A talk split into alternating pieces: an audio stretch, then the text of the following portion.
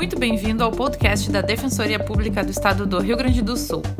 No episódio de hoje, você confere a conversa entre a defensora pública Carla Lisot e a professora universitária e instrutora de práticas restaurativas Isabel Cristina Martins sobre a justiça restaurativa como forma de acesso à justiça na Defensoria Pública. O encontro ocorreu no dia 30 de março, no perfil da Defensoria Pública no Instagram.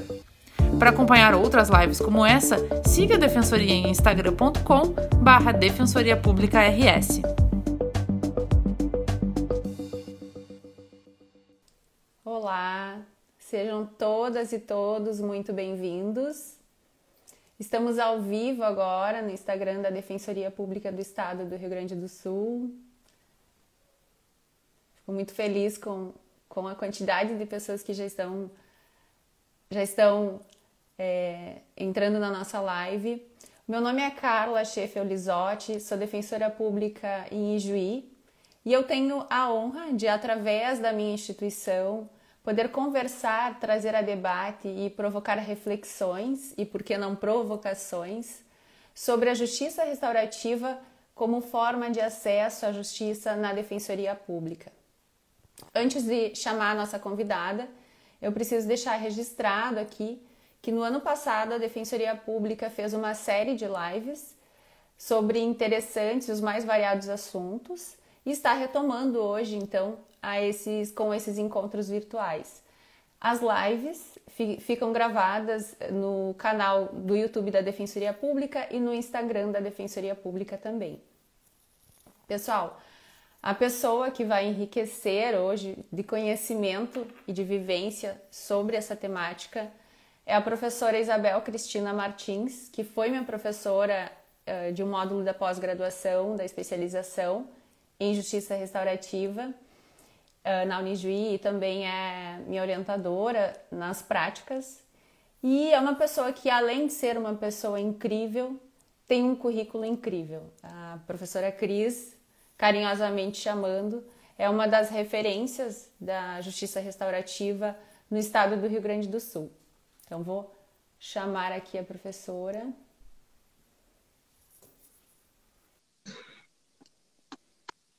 Olá! Olá, boa noite! Boa noite! Como é bom revê-la! Digo mesmo, que alegria! Obrigada pelo convite, é um prazer estar aqui. Ah, da mesma forma. Pro, professor, professora Isabel, prof. Cris, professora professora. Enfim, seja muito bem-vinda. Eu agradeço profundamente você ter aceito o nosso convite. Uh, ao mesmo tempo em que eu me sinto uh, honrada e grata em representar a Defensoria Pública nesse momento de fala de justiça restaurativa, eu me sinto muito grata e muito honrada em ter a tua participação nesse espaço. Eu preciso também deixar registrado o quanto eu admiro o teu trabalho e o quanto te ouvir me faz bem. O quanto te ouvir me faz renovar as minhas, a minha crença, a minha esperança na justiça restaurativa, nos princípios e valores da justiça restaurativa e, e o quanto isso tudo pode implicar, pode impactar nas relações humanas. Então, Professora Prof. Cris, seja muito bem-vinda. Uh, já vou começar pedindo para que você nos apresente um pouquinho sobre quem é Isabel Cristina Martins e como chegou até a justiça restaurativa. Bom, Carla, eu agradeço profundamente a oportunidade, né?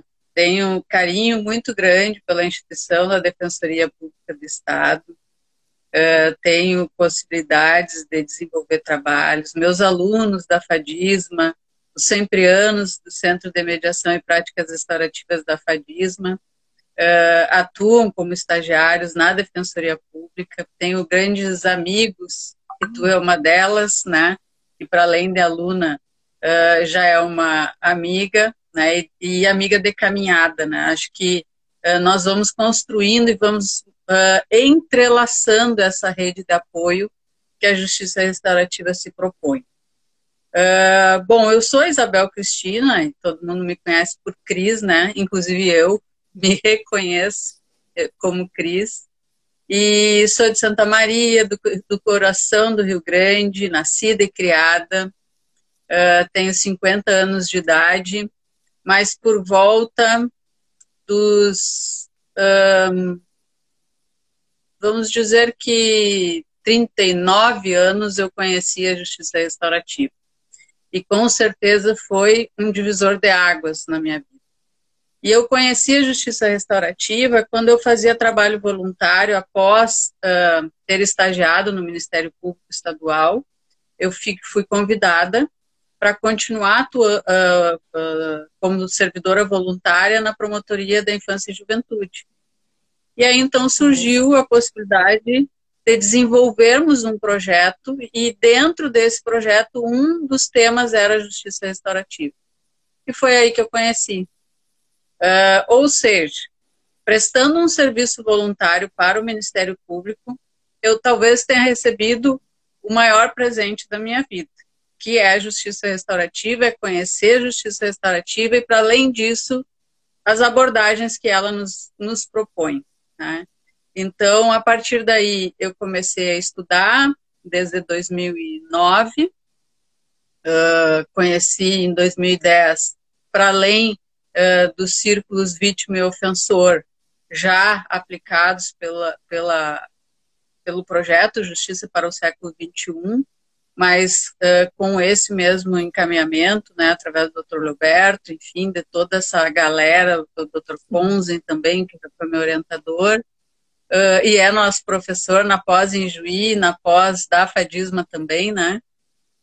Uh, eu tive a oportunidade de conhecer então os processos circulares com a Kay Pranes na primeira vinda dela ao Brasil, mas sempre entendi que cada procedimento da, da justiça restaurativa é importante dependendo do caso a ser abordado, enfim. E aí então permaneci no, no Ministério Público sempre com, com alegria de poder trabalhar com essa área.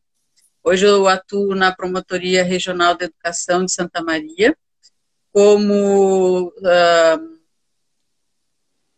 uh, servidora contratada, né? Uh, e aí nós promovemos vários cursos no âmbito da educação em práticas restaurativas. Isso contribui para que vocês têm um projeto incrível nove, ali, né?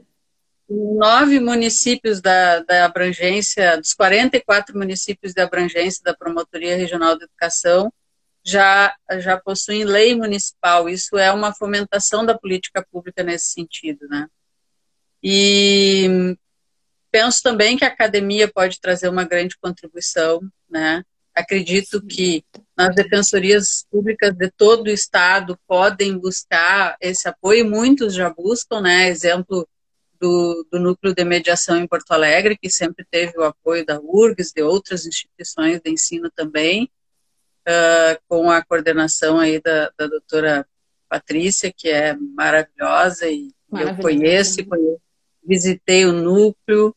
Então, uh, Carla, essa é um pouquinho da minha história, né? Daí eu desenvolvi uma especialização em Direito à Criança e Adolescente estudando a implementação das práticas restaurativas no município de Santa Maria, desenvolvo mestrado né, na área de, de, ciências jurídicas, mas o tema é a justiça restaurativa no âmbito da educação, como garantia do direito à educação, do direito, do, do, um, de um dos pilares da, da educação, dos quatro pilares, na verdade, né, mas abordando isso.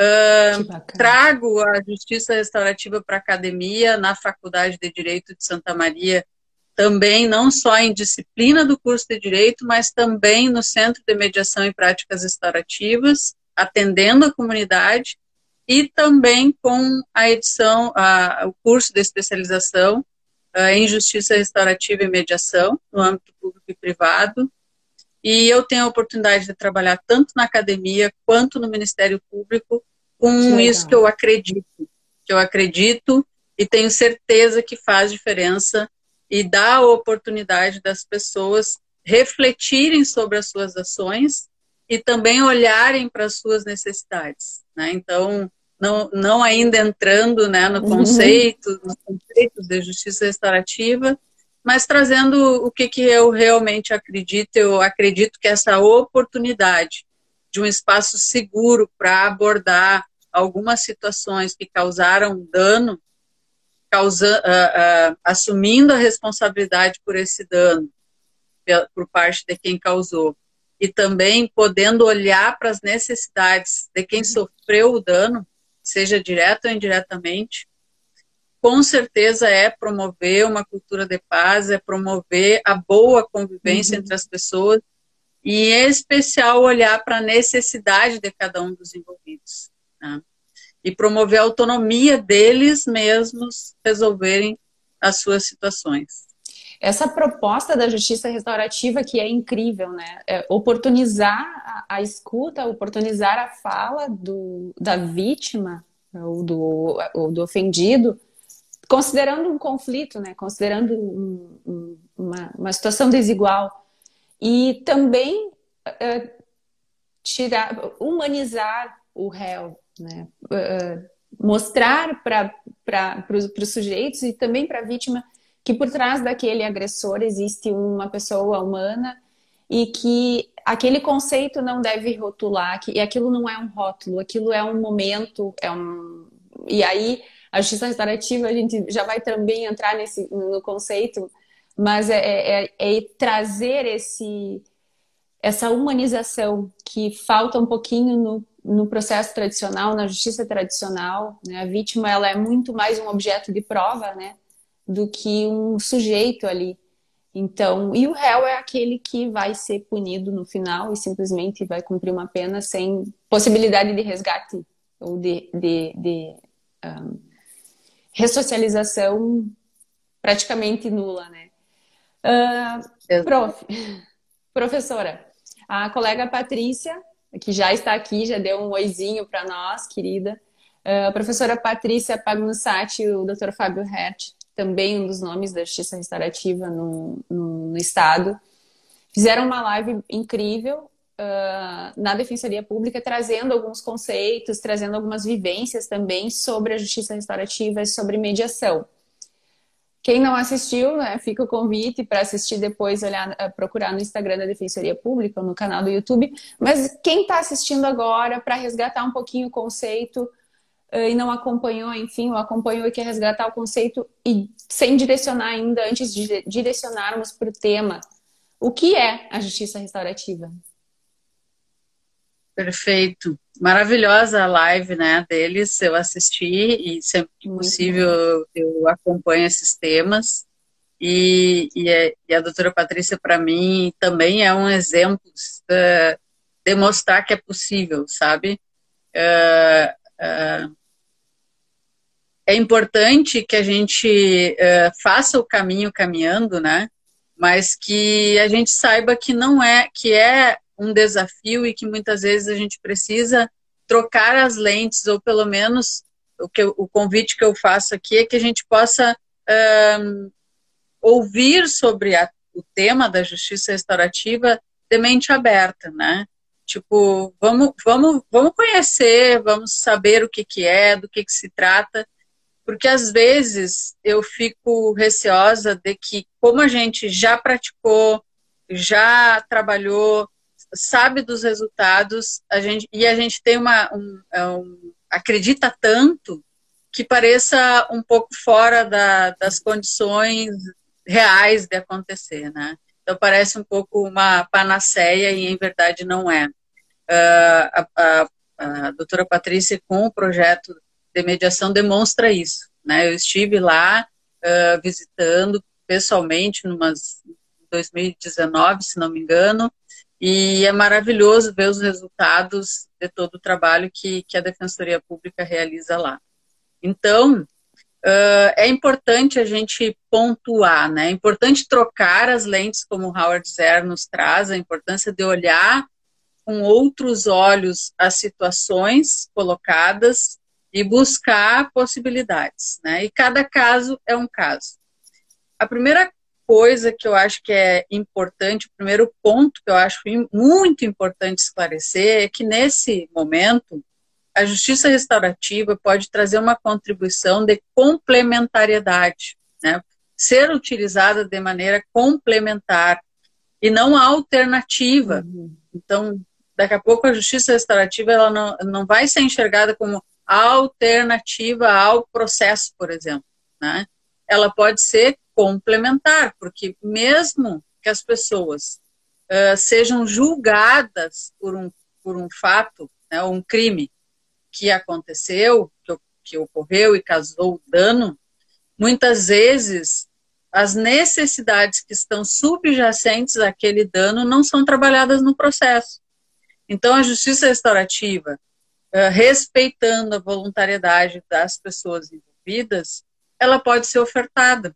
E aí, então, vai se olhar para essas necessidades da vítima, que, como tu bem, muito bem disse, uh, muitas vezes, na maioria das vezes, é olhada no processo como uma testemunha, né, e os sentimentos e as necessidades dela não são levados em conta, então, por isso a justiça restaurativa ela se traduz, ou nós podemos dizer que é um conjunto de valores e princípios que precisam ser olhados, né? como um, a voluntariedade, a, a, a autorresponsabilização, a, a pessoa que é julgada e punida, não necessariamente ela assume a responsabilidade daquele ato que causou o dano.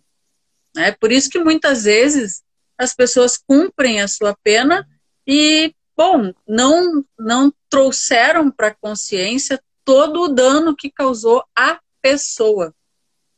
Então, no, no, conceito retributivo, a gente tem né, que o crime ou, ou o ato que causou o dano é um crime e que é uma violação do que? Do Estado. E aí, então, se está descumprindo a lei, uhum. existe aí, né, uh, a culpabilidade. Culpa e a justiça restaurativa sai um pouco da culpa e vem para responsabilidade.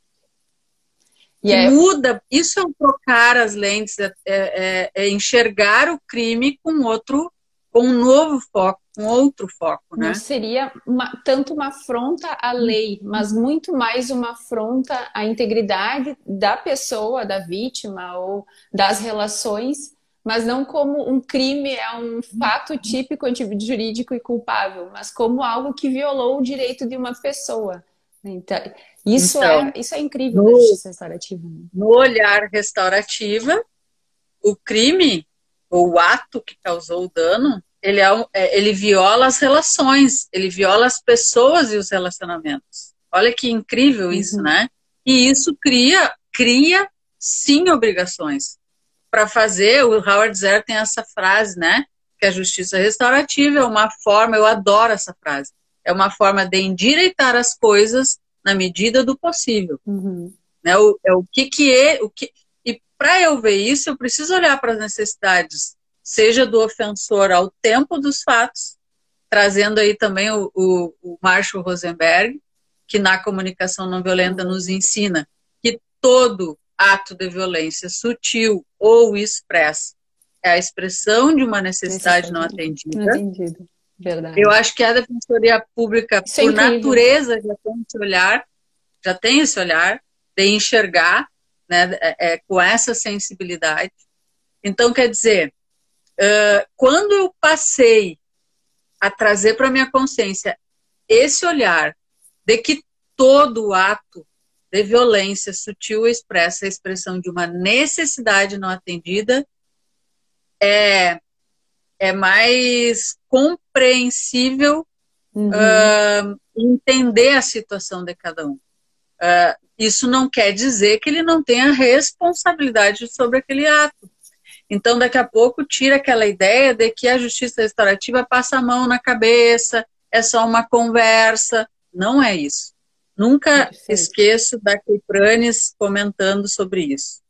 Assumir a responsabilidade de um ato e estar frente ou num círculo com a pessoa que eu causei o dano, olhar olho no olho e poder assumir essa responsabilidade e ouvir as necessidades e os sentimentos daquela pessoa que eu causei o dano, é um ato de coragem.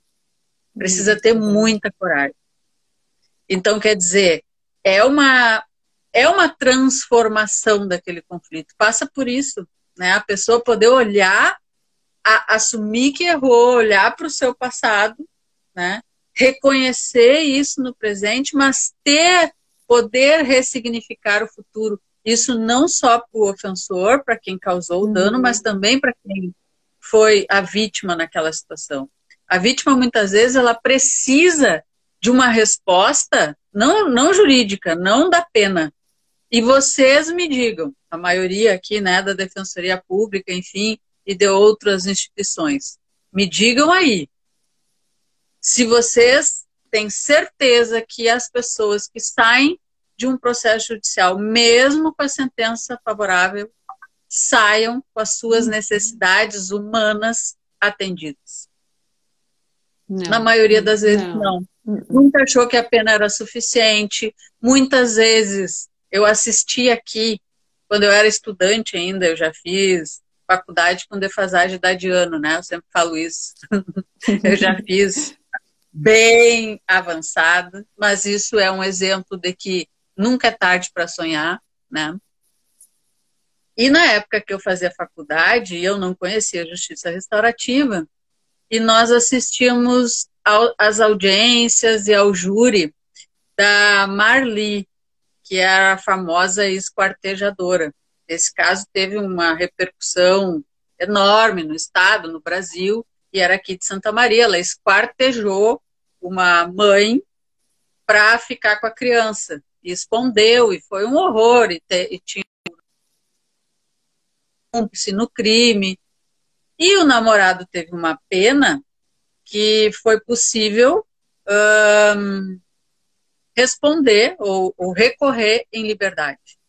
E eu, eu vejo até hoje a, fa a família daquela vítima com a dor de ver aquele, aquela pessoa saindo, né, pela porta da frente do fórum, sabendo de tudo que tinha acontecido, do que tinha ocorrido ali. Então, essa família precisava de uma resposta, de outro tipo de resposta que não só o processo judicial. Uhum. É importante? É, mas de forma complementar. Ah, eu vou colocar esse esse caso aí frente uh, num círculo para dialogar, depende depende da voluntariedade das pessoas, né? As vítimas indiretamente aí, indiretas, Sim. e do, do autor. Depende, não sou eu que vou decidir. Eu posso ter a oportunidade de oferecer. Quem vai decidir são eles.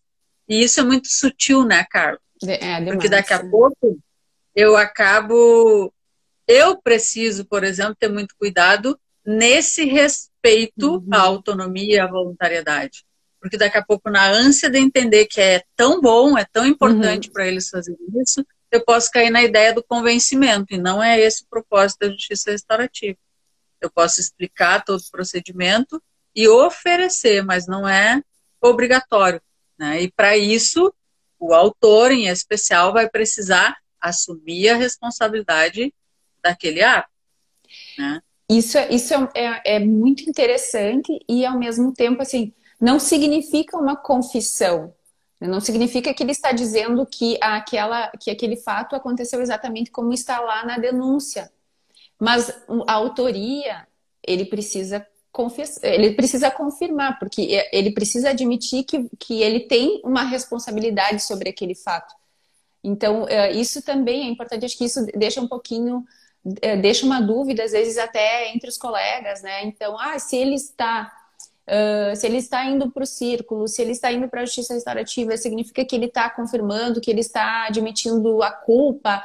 Não, ele não está confessando, significa que ele está confessando. Significa que ele está admitindo a responsabilidade, que ele teve uma responsabilidade sobre aquele, aquela ocorrência e que vai ter a oportunidade de fala ali. Né? Ele, ele, isso é bonito né, do, do círculo da, da justiça restaurativa. O círculo é, acho que, a, a vivência mais a, a modalidade, né, o instrumento, a ferramenta mais usual.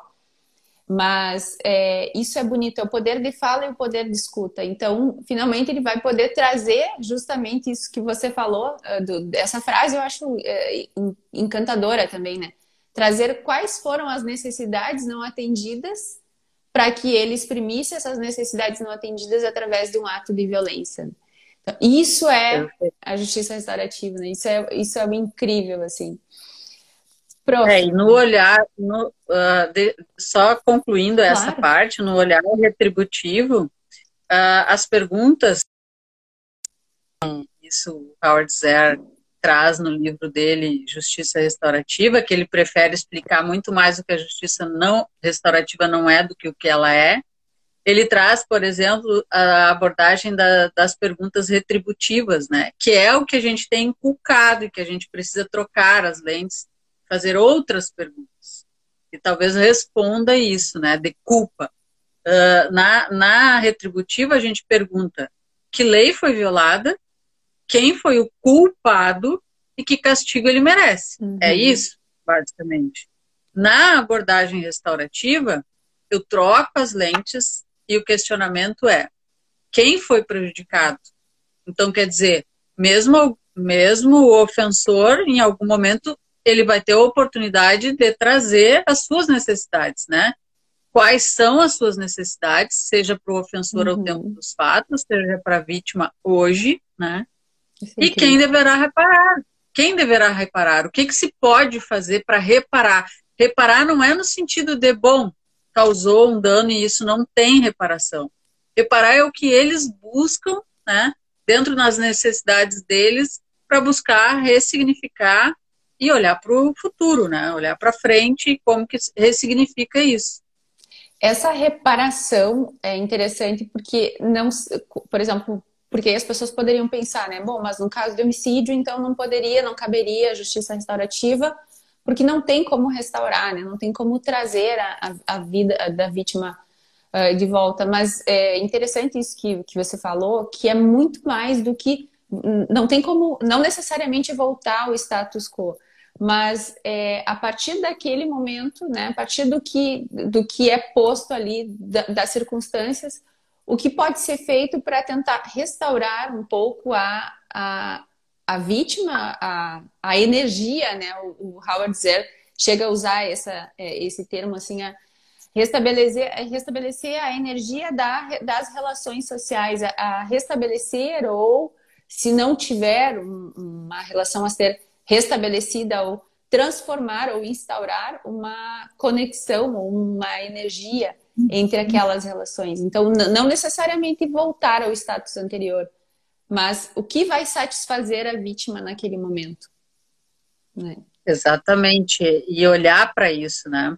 Uh, muitas pessoas às vezes têm um certo preconceito com a justiça restaurativa uh, porque entendem que precisa se chegar ao perdão ou à reconciliação, e aí é inimaginável, dependendo da situação, se pensar nisso.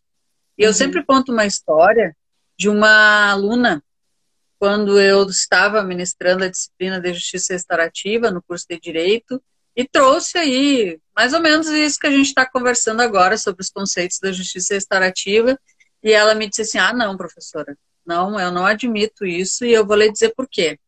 Eu tenho um, um meu tio morreu, foi assassinado pela mulher dele uh, em, em conluio lá, com a participação do, do companheiro que estava vivendo naquela época. E jamais na minha vida eu gostaria de conversar ou ver ela na minha frente.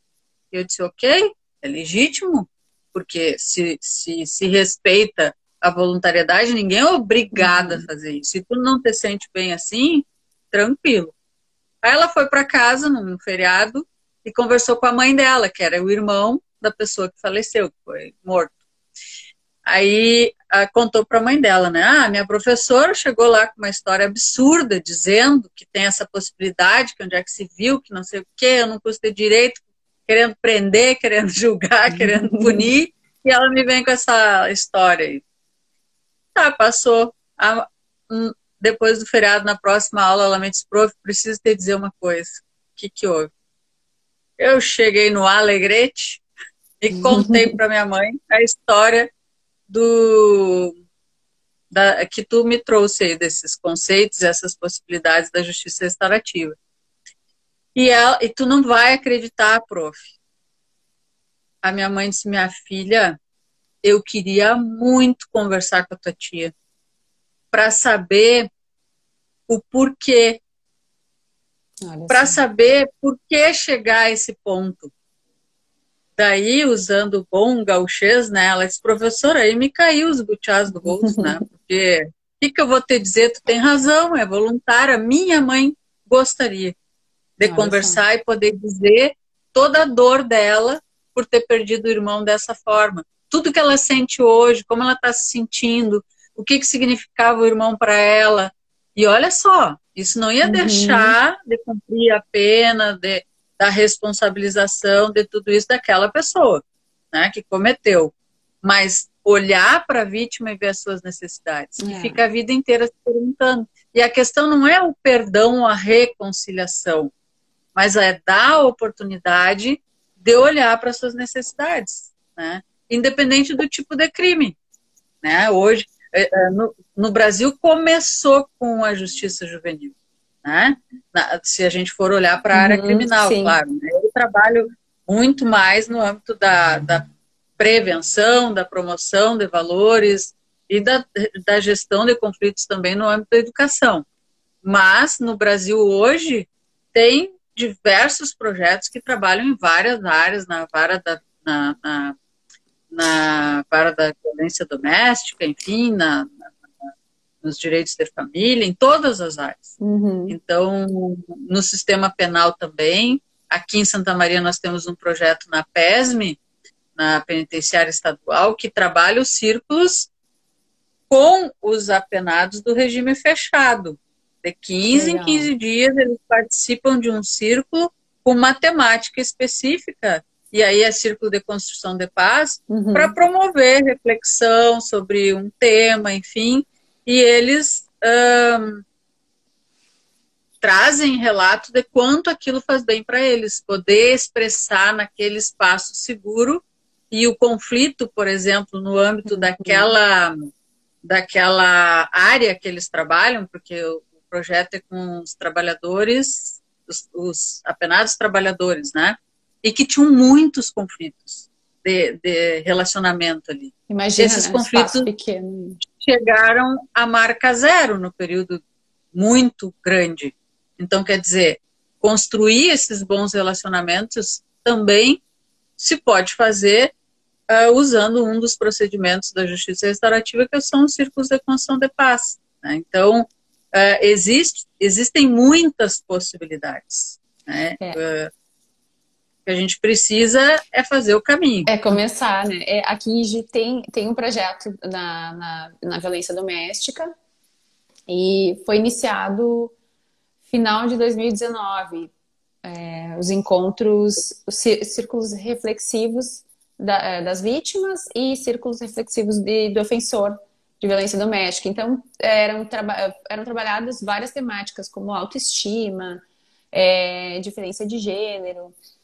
Mas veio a pandemia e acho que teve três meses de prática, assim, mas estava tendo um resultado muito legal, muito bacana mesmo. Nas sentenças aqui, a, a, na, na violência doméstica, quando se, se enquadrava nos critérios aqui que, que, que havíamos conversado, uh, por exemplo, ele confessava né, o fato, quando não havia outro, outro fato criminoso envolvendo e quando havia uma reconciliação entre agressor e vítima, uh, nós concordávamos, então eu conversava com ele né, no momento do interrogatório e explicava para ele a situação e, e se ele aceitava, então, a justiça restaurativa e aí a juíza fazia a sentença, faz ainda, só que agora tá, como deu uma travada nas audiências também, é, a juíza aplicava uma pena, porém ficava suspensa a pena mediante cumprimento, mediante a participação um, em cinco, cinco enfim, cinco, não, não, não limitava em quantidade porque o círculo é, é, é muito é variável, né? Mas uh, condicionava então a realização do círculo, justamente para tentar evitar né, que aquele casal fosse novamente um, um, em uma situação, parar numa situação, acabar, enfim, numa situação de uma nova violência doméstica e para ressignificar os valores, né, do, do, da própria, própria igualdade de gênero, é, da, do, das, da necessidade de enxergar a mulher enquanto mulher, enfim. Uh, então foi é um projeto bacana também que, que deu uma, uma parada aqui, porque não tivemos mais sentença, teve acho que uns cinco casos, assim, foi bem bacana. Mas acho que tem muita prática legal. Esse exemplo que você falou da, do, do homicídio, isso que, que, eu, que eu estava pensando e puxei para a situação é, como apenas a justiça tradicional, a justiça retributiva, retributiva, desculpa, não funciona. Porque muito embora a mãe dessa menina tenha pode ter ficado satisfeita com uma pena, ela não ficou satisfeita, né, enquanto no, no sentimento dela, né, com relação a, ao fato. E isso a justiça restaurativa pode, só a justiça restaurativa pode trazer, né? Pessoal, eu vou então, só dizer que está aberto para perguntas, tá? Para questionamentos, se exato, vocês quiserem questionar. Vamos, vamos, vamos participar aqui. e trazer as experiências. Estou vendo que está o pessoal da Pós aí de Juí, a Pós aqui de Santa Maria, uh, após de Ilhéus também, da, da Madre Thaís, da Unijuí, da Fadisma, a galera tá toda aí. Que legal. Os, o, a Cris aqui também tô vendo, né? Faz um, uma pesquisa maravilhosa sobre justiça restaurativa também. Uh, os Semprianos, do Centro de Mediação e Práticas Restaurativas da Fadisma. Mas trazendo um pouquinho disso que tu está falando, tu Carla. Só responder a Vera. Ah, não, Vera, é, esse, esse projeto não funciona em todas as comarcas porque depende muito da, da rede, né? Depende muito do Ministério Público, do Judiciário, enfim, de ter essa proposta e ter aceitação de todos os agentes ali. Desculpa, prof. Exatamente, né? Depende. Não, não é algo, não é uma política pública. Uhum. Uh, embora o Conselho Nacional de Justiça estimule, né, uh, e que te, precisa ter, ainda precisa ter, não é uma política uh, ampliada, então tem, precisa ter o projeto, alguém que, que seja a pessoa que estimula esse projeto, que traz. Por isso eu digo a importância de fazer as parcerias com as universidades, para além de contribuir com a comunidade, com a sociedade, nós vamos estar contribuindo com a formação eh, de futuros profissionais com essa troca de lentes já, né, trazendo outras, uh, outros entendimentos. E voltando lá ao tema da vítima, e que é o foco também da justiça restaurativa, né, a vítima ela precisa ser olhada nas suas necessidades. Uma delas é a informação, muitas vezes ela não é informada sobre o, o que efetivamente está acontecendo. E tem muitas dúvidas né, sobre o que está acontecendo, sobre o ato em si, por que, por que, que aconteceu, olha essa, essa irmã que o irmão acabou sendo assassinado, por que, que aconteceu, uh, o que, que aconteceu depois, uh, qual, é, qual é o entendimento daquela pessoa que causou o dano, que são informações para ela reais e necessárias. E no processo, muitas vezes, ela não tem. E fica essa angústia, é. e fica esse sofrimento. E muitas vezes a pessoa não ressignifica a vida e para por aí, né? Um elemento também muito importante no processo de recuperação e, e superação dessa vivência do crime é a oportunidade de narrar o acontecido, de falar o, a, aquela dor para ela.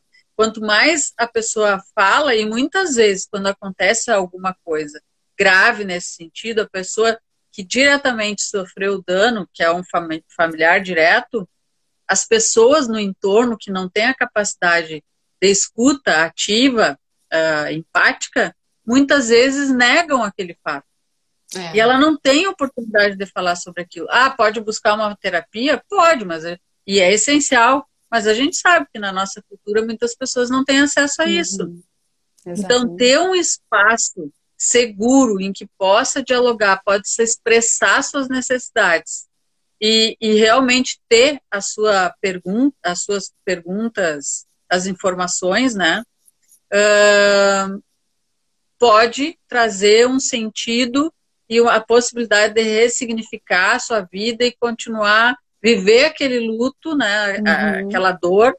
Isso falando em casos mais graves, né, mas até para dizer que dependendo de como é encaminhado e da voluntariedade dos envolvidos, é possível. a justiça restaurativa ela não é direcionada para casos de menor potencial uhum. ofensivo. Eu acho, inclusive, muita graça quando diz assim, ah, eu até acho que é possível, mas em casos de conflitos de vizinhança. Como se conflitos de vizinhança fosse algo simples. Se a gente olhar para o simples, mas existem conflitos. Às vezes pode levar ao homicídio, né? Exatamente. Se hum. tem história disso, tem fato disso, né? Então, nada é simples em se tratando de relações humanas. Uhum. É, é tudo muito complexo e cada um reage ou age de uma forma. Então, dar essa oportunidade é uma forma de, de, de promover a, a, autonomia ou, ou um, oportunizar a autonomia é. para que as próprias pessoas uh, uh, gerenciem essa situação. Eu estou falando tudo isso com cuidado para trocar a palavra empoderamento. Empoderamento, né? que é, é péssima. Né? Uh, que é, pode ser, mas eu não tenho poder de empoderar o outro, né? Eu posso Exato. estimular, posso proporcionar um espaço e tal, mas uh, vem dela, isso, vem quando da, se fala da pessoa. Em, né? Quando se fala em poder, significaria que uma outra pessoa estaria sob o poder de outra, né? E também não, não seria esse, essa ideia, né?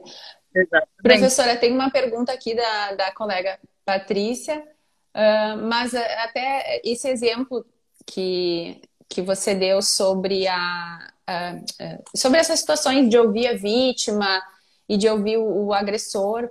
Eu, eu, li num dos casos, num exemplo, eu não vou lembrar onde, que numa situação, normal, e normalmente o que acontece na prática, nos crimes, por exemplo, contra o patrimônio, a vítima tem muito medo né, de depor na frente do, do, do acusado, sobre, em razão de possível represália, possivelmente porque o, o, o, suposto autor, o autor iria atrás, enfim. E num desses exemplos que, que, que eu li em algum lugar, uh, aconteceu esse encontro e a vítima perguntou para ele né, se, se corria esse, esse risco de ser vítima novamente, se, se era pessoal, por qual motivo, e ele disse que não, que não tinha nada a ver, que era uma situação, enfim, acho que até relacionada à drogadição, e que ela poderia ficar tranquila porque ele nunca, nunca passaria novamente, não tinha, nada, não tinha nada pessoal contra a vítima. E aquilo tranquilizou também a vítima, de certa forma, porque ela viu que não era pessoal, né? Porque muitas vezes o que, o que as vítimas pensam é por que eu, né? E, e não tem nada a ver, era você, mas poderia ter sido outra pessoa, enfim, isso nos crimes contra o patrimônio. Né? Uh, tem uma pergunta aqui da professora Patrícia, da, da, da colega Patrícia uh, que, que falando das práticas, eu ia perguntar também quais são os, as, as vivências, e ela já perguntou aqui, prof, nos, nos ambientes, nas diferenças práticas restaurativas, círculo de paz, círculo restaurativo, e se para mediação penal e penitenciária precisa necessariamente haver a modificação legislativa? Pergunta difícil essa, a última, né? Então, uh, ela quer saber a diferença entre círculos vítima e ofensor e círculo de construção de paz Isso. na mediação penal. É, é que a, mediação... mediação... penal e penitenciária, é, é, na verdade, acho que tem, bom, enfim, depois a gente entra nessa, nessa pergunta. A primeira é a, pergun é a diferença entre círculo de paz, círculo restaurativo, uh, círculos conflitivos e não conflitivos também. Perfeito. Bom, uh, eu trabalho muito com as práticas restaurativas e para mim abarca todos esses, dependendo de cada caso, tu vai fazer o, o encaminhamento, né? O círculo vítima e ofensor é quando, para mim, tá? Tem a, a vários conceitos dentro do que eu trabalho. Uh, quando tem um fato que causou o dano e, e eu, eu quero promover, eu promovo, posso buscar o encontro, tem a vítima, tem o ofensor, uh, e a comunidade de apoio, né? Apoio da vítima, apoio do ofensor, e aí se promove esse encontro uh, respeitando os princípios da autonomia, da, da aliás, da, da voluntariedade, da autorresponsabilização, E aí se vai para esse encontro, o facilitador, ele não participa, ele só uh, promove todo esse procedimento e direciona as perguntas para a vítima, ofensor, comunidade, ele uh, organiza aquele processo, mas ele não participa, né? No círculo de construção de paz, mesmo sendo conflitivo ou não conflitivo, o facilitador ele participa, ele, ele traz, uh, seja na, na, abertura, na cerimônia da abertura, porque são procedimentos diferentes, né? No círculo de construção de paz tem o uso do objeto da palavra, ah, no círculo vítima-ofensor, o facilitador passa a palavra para cada um, ah, no seu momento de fala, cada um respeita o momento de fala, se aproxima um pouco mais da mediação, inclusive, e uh, são procedimentos que podem ser usados dependendo de cada situação. Né? Eu tenho, eu gosto muito dos dois, acho que os dois são muito propícios uh, para buscar né, a, um ambiente seguro de fala e de escuta para as pessoas que passaram por uma situação uh, que causou dano. Uh, em 2019, quando eu fiz a minha primeira formação em justiça restaurativa, a, a minha capacitação foi uh, pelo, pela, pelo programa Justiça para o Século XXI, que era baseado na comunicação não violenta, utilizando uh, era esse procedimento vítima e ofensor. Em 2019, quando eu fui aos Estados Unidos fazer o curso no Instituto do Howard Zer, uh, também fiz uh, o curso Vítima, Ofensor e Comunidade, que é o VOC que a gente fala, né? Conferências Vítima e Ofensor. E reforçou, porque depois que veio a Key Pranes, trouxe para o Brasil círculos de construção de paz, passou-se a utilizar muito uhum. mais esse procedimento. Mas eu sempre trazia ele como algo importante em que alguns momentos precisaria ser, ser utilizado vítima, conferências vítima e ofensor. E lá eu reforcei tudo isso, o quanto são importantes dependendo de cada situação. Né? Quanto à mudança legislativa, eu, eu gostaria de, de, conversar em algum momento com a Patrícia para conversar sobre a mediação penal. Uh, no Brasil, a gente, pelo menos até onde eu conheço, a mediação penal ela é muito utilizada na, na Europa, é utilizada mediação penal e é muito próximo do, do vítima ofensor, né, do VOC. Então, a gente precisa primeiro compreender e algumas situações é, é possível utilizar, né, nos casos que aceitam transação penal, enfim, eu acredito que é possível, mas não vou me aprofundar nesse, nesse em colocar da mudança de legislação ou não, mas é uma caminhada, nós estamos fazendo aí um caminho, um caminho na, na, na, próprio movimento da justiça restaurativa, não só aqui no Rio Grande do Sul, mas em todo o Brasil. E o Rio Grande do Sul é um, um grande motivador aí, né, com pessoas bem é, incentivadoras à frente disso tudo. E que existe, existem aí projetos de lei já pensando nessas possibilidades. Então, eu acho que quanto mais a gente uh, fizer o que é possível fazer dentro da, do olhar do Howard Zer, né? Buscando fazer as coisas, né? Dentro do que é possível, uhum. a gente vai mostrar através da prática que sim, é possível. Porque senão a gente vai ficar sempre esperando. Isso. E do jeito que tá, a minha pergunta é: do jeito que tá, tá dando certo? Nossos, Não, né? Nós, hum. As pessoas que cumprem pena voltam melhores, e não é nem voltar, né? É uma questão de, inclusive, humanidade no sistema uhum. prisional. Não Isso... vamos nem entrar no mérito agora que tem pessoas discutindo terrivelmente porque uh, os, tanto os apenados quanto os profissionais do sistema prisional né, têm prioridade aí na, na, na na, na ordem de vacinação e por conta da condição, da situação em que estão vivendo, e tem pessoas que têm uma crítica muito forte em relação a isso.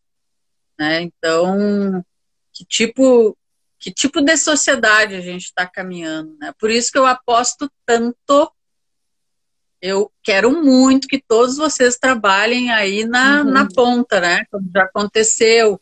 Mas eu aposto tanto nas práticas restaurativas no âmbito da educação para que a gente tenha a habilidade de lidar com os nossos conflitos, promovendo essa transformação. Isso é Desde é a educação infantil. Isso é interessante, né, professora?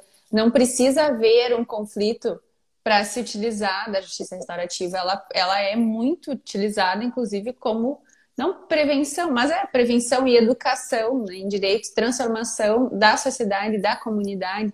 Tanto que o, o é, é, a origem da justiça restaurativa, enfim, a, e, e, o ideal, o mundo ideal seria muito mais aplicação dos círculos da justiça restaurativa na comunidade, não na justiça, né? não no, na justiça enquanto instituição. Professora, preciso... E não quer dizer, não quer dizer que uh, não tenha o conflito. Ok, pode até ter, nós somos seres inerentemente uh, que têm divergência. A situação não é o conflito, a situação conflito é como eu vou olhar e como eu vou lidar com esse conflito. Né? Então, aprender, ter uma educação emocional, uma inteligência uhum. emocional voltada para a forma que eu vou agir de forma proativa uma situação provocadora é que faz toda a diferença. Mas isso precisa ser uhum. trabalhado desde muito cedo. Por isso que eu aposto tanto e trabalho tanto e acredito em, em todos os âmbitos, mas no âmbito da educação é, é o meu meu propósito de vida, posso assim. Independizar as partes também, né? Tirar do Estado esse, esse poder uh, e, e, passar a conferir as partes, né? Essa responsabilidade também, né? De, e, essa transformar as pessoas, a sociedade em sujeito mesmo, né? Em, em conferir autonomia para essas pessoas, para a sociedade, para decidir sobre o que é melhor para ela naquela, naquela comunidade, naquela individualidade ali considerando o conflito que é, é inerente mesmo, né? Professora, eu preciso perguntar. Uh, uh, desculpa, senhora, daí aí a senhora complementa. Já estamos chegando, eu acho que já nos 10 minutos finais da live. Então, eu quero perguntar é, de que forma que a gente poderia trazer é, é, essa a justiça restaurativa para a defensoria pública e quais são os benefícios para o para o réu. É, isso é uma preocupação que eu vejo muito grande entre os colegas, justamente porque tem, ah, mas dá muita importância para a vítima, uh, e aí ele vai confessar, ou vai, e aí ele vai ter uma dupla responsabilização, porque ele vai ter uma pena e também vai ter que participar do círculo, só que a justiça restaurativa ela é voluntária, então não é obrigatória. Enfim, aí já entra, daí já é espaço para uma outra live, né? Mas é, é qual que é o benefício enquanto pessoa, para as pessoas, para os sujeitos envolvidos, para a vítima, sim, a vítima ela tem o um poder de fala é, e ela tem o um poder de escuta também, mas e o benefício para o pro, pro réu? Isso evita uma. uma um, é, isso previne um novo delito, uh, previne a reincidência? Então, uh, bem pertinente e, na verdade, essa pergunta pode ser tema de uma dissertação, né? é, aproveitando aí para buscar. Mas eu penso assim, ó, essa pergunta foi me feita quando eu trouxe a especialização em justiça restaurativa e mediação para Fadisma. Um colega meu, que é advogado criminalista, quando saiu dessa reunião de apresentação da pós, ele me olhou e disse: Ô Cris, diz uma coisa, qual é o benefício da justiça restaurativa para o réu? A primeira coisa que ele me perguntou, né? Porque ele me disse, eu tenho que ver qual é o interesse do meu cliente nisso, não sei o quê. Eu disse, olha, uh, os benefícios são muitos, né? Talvez essa necessidade da vítima também seja uma necessidade do ofensor. Porque assim a gente sabe, uh, e aí a gente não está falando para todo tipo de crime, a gente tem que pensar, e todo tipo, eu não gosto de falar a palavra crime, porque senão a gente olha só para o lado criminal, mas uhum. ok, vamos falar aqui Fato. dentro da, do teu questionamento, né? Uh, e vou precisar ser rápida, porque o Instagram nos manda embora depois, uhum. né? não pode ficar conversando muito. Ele precisa também expressar suas necessidades, porque muitas vezes ele se sente injustiçado. Não, não, não foi aplicado aí o valor da justiça. Foi aplicado talvez a função da justiça, do sistema jurisdicional e tal, mas ele não se sentiu, ele não assume aquela, aquela pena que foi imposta para ele. Então, assumir essa responsabilidade e responder dentro daquilo que foi trazido, ou pelo menos dar uma resposta à vítima, alivia.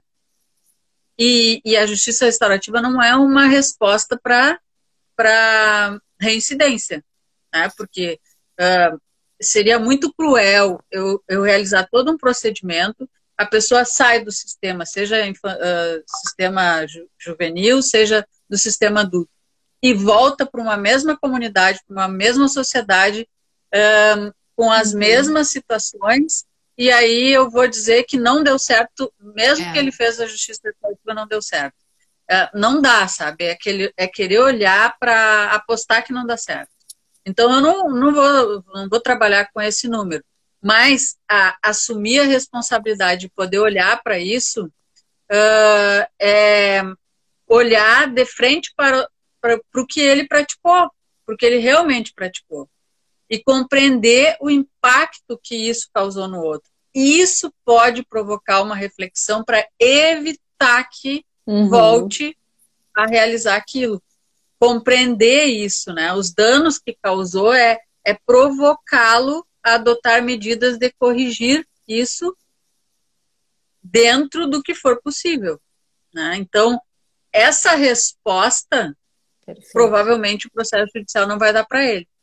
É. Só que nada disso que a gente está falando é um procedimento simples. E respondendo à tua questão, como a defensoria poderia fazer, eu entendo que fazendo o que a gente está fazendo aqui hoje. Primeiro conhecendo, uh, e aí através de cursos, né, uh, encaminhamentos do defensor ou da defensora pública, porque para conhecer. Não quer dizer que sejam vocês efetivamente que vão aplicar, mas conhecer e promover e estimular projetos que trabalhem com isso, buscando as parcerias com as universidades que estão todas aí com um potencial uhum. dos nossos acadêmicos maravilhoso. Eu hoje estou encantada porque ontem nós fizemos a primeira mediação online no Centro de Mediação e Práticas Restaurativas da FADISMA. Foi maravilhoso, porque nós nos capacitamos em 2020 para realizar as mediações online agora em 2021 e foi maravilhoso. Então, eu deixo aqui a minha mensagem que a gente faz o caminho caminhando, né? E, e, não, tem, não tem milagre, a gente precisa trabalhar, unir esforços né, e trabalhar em rede.